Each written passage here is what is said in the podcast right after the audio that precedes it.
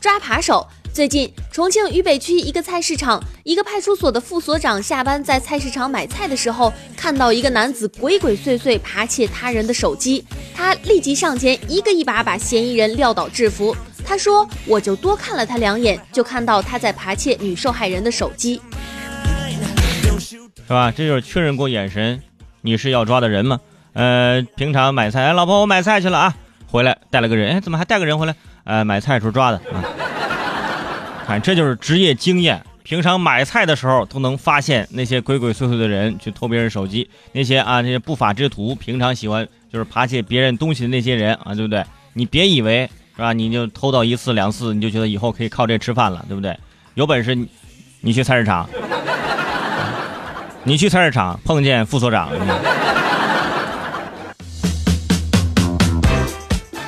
说课堂。最近网传一段山西吕梁某师专课堂纪律松散的视频，在这个视频当中啊，老师在讲台上讲课，课上一部分学生玩手机游戏、吃泡面、睡觉，还有两个女生在打牌。老师讲课，学生玩乐，相安无事，互不干扰。该学校回应说，正在开会处理此事。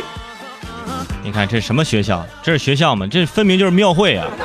老师在台上讲课，下面有打牌的，有玩手机游戏的，有吃泡面的。是吧？还有睡觉的，哎，还有一个人在拍视频呢啊！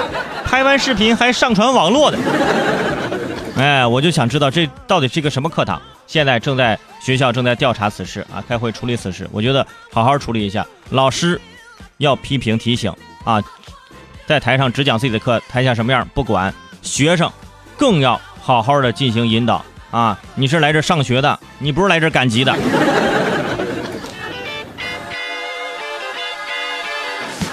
说无现金社会。据日本内阁的数据显示，中国的非现金支付比例早已经在二零一五年就超过了百分之五十五，日本呢却只有可怜的百分之十八。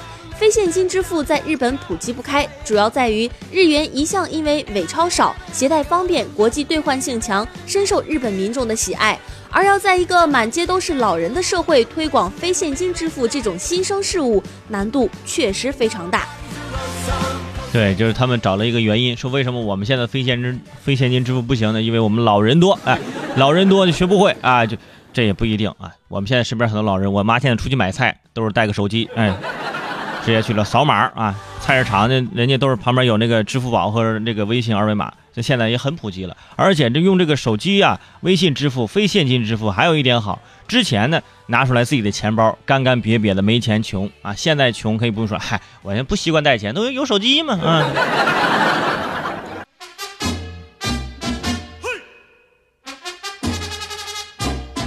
说弯腰窗口。昨天有网友说，江苏张家港第一人民医院出现了电视剧《人民的名义》当中那种低头屈膝的服务台。申先生拍下的视频当中，有一个老人在超声登记处窗口一直弯腰屈膝，俯身咨询工作人员。工作台的隔离玻璃窗导致老人听不太清楚，连续的发问引得了柜台工作人员的不耐烦。申先生认为，医院的柜台高度设计不合理，导致来到这个窗口的大部分人呐都要屈膝弯腰。医院应该在窗口前设立椅子。提供给前来咨询的病人，这样才会更加人性化。对此，这个医院的工作人员说，柜台高度设计是按照标准来的。对于申先生提出设置椅子建议，这个工作人员表示，医院起初也是想过在窗口设立椅子，但是怕前来咨询的人坐着不走了，于是就作罢了。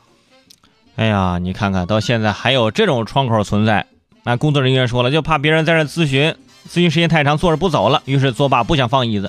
那么我也可以申请一下，能不能以后就是你们办公的时候也别坐椅子，你们就半蹲着办公，哎，这样的话更加人性化，是不是？可以相互对比，你那边半蹲着，我这边半蹲着，而且是在医院呢，都是些老人呐，上了年纪的人在这弯腰屈膝的去咨询，本身没病，咨询完之后病了，你看。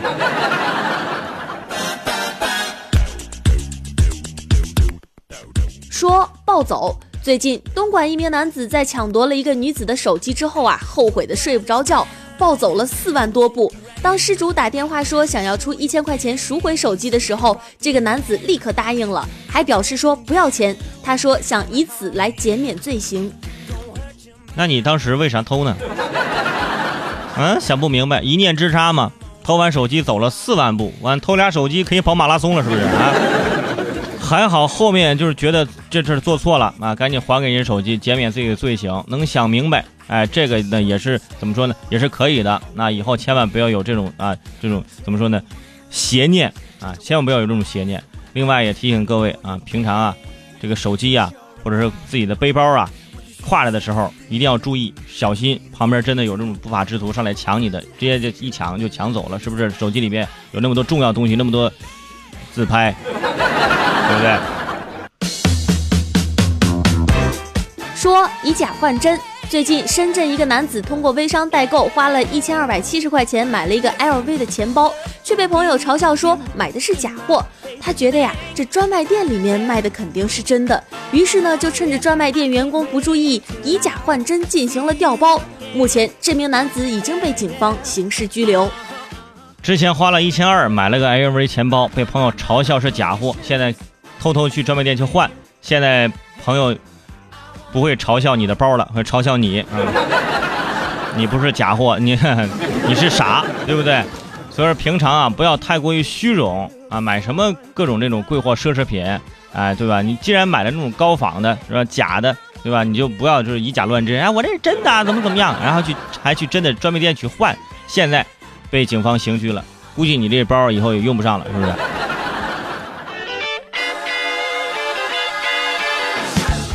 说看房，最近在广东深圳，因为看房问题发生争执，楼盘的保安和房产中介人员发生了互殴。当时房产中介人员用钢筋把一个保安打伤，接着众多保安围殴还击。目前警方正在对此事进行调查。一个合格的房产中介，对吧？就必须要打得过保安。这什么？这什么理论啊？是不是以后徐晓东不能挑战咏春，也不用挑战太极，挑战中介吧？这中介打起人来真的也是，哎呀，我说平常啊，就特别是有些中介啊，就是带人去看房子，真的不听人家保安的劝阻，有些人就不让进去，非得进去，为了自己的租套房子，对大家相互理解啊，相互理解，也不要为了用斗殴的这种方式来解决问题。我就想知道，当时那名被带去看房的业主啊，就觉得，哎呀，我是来看房的，我还是来看演出的，这是？他，看了一场搏击比赛，你看。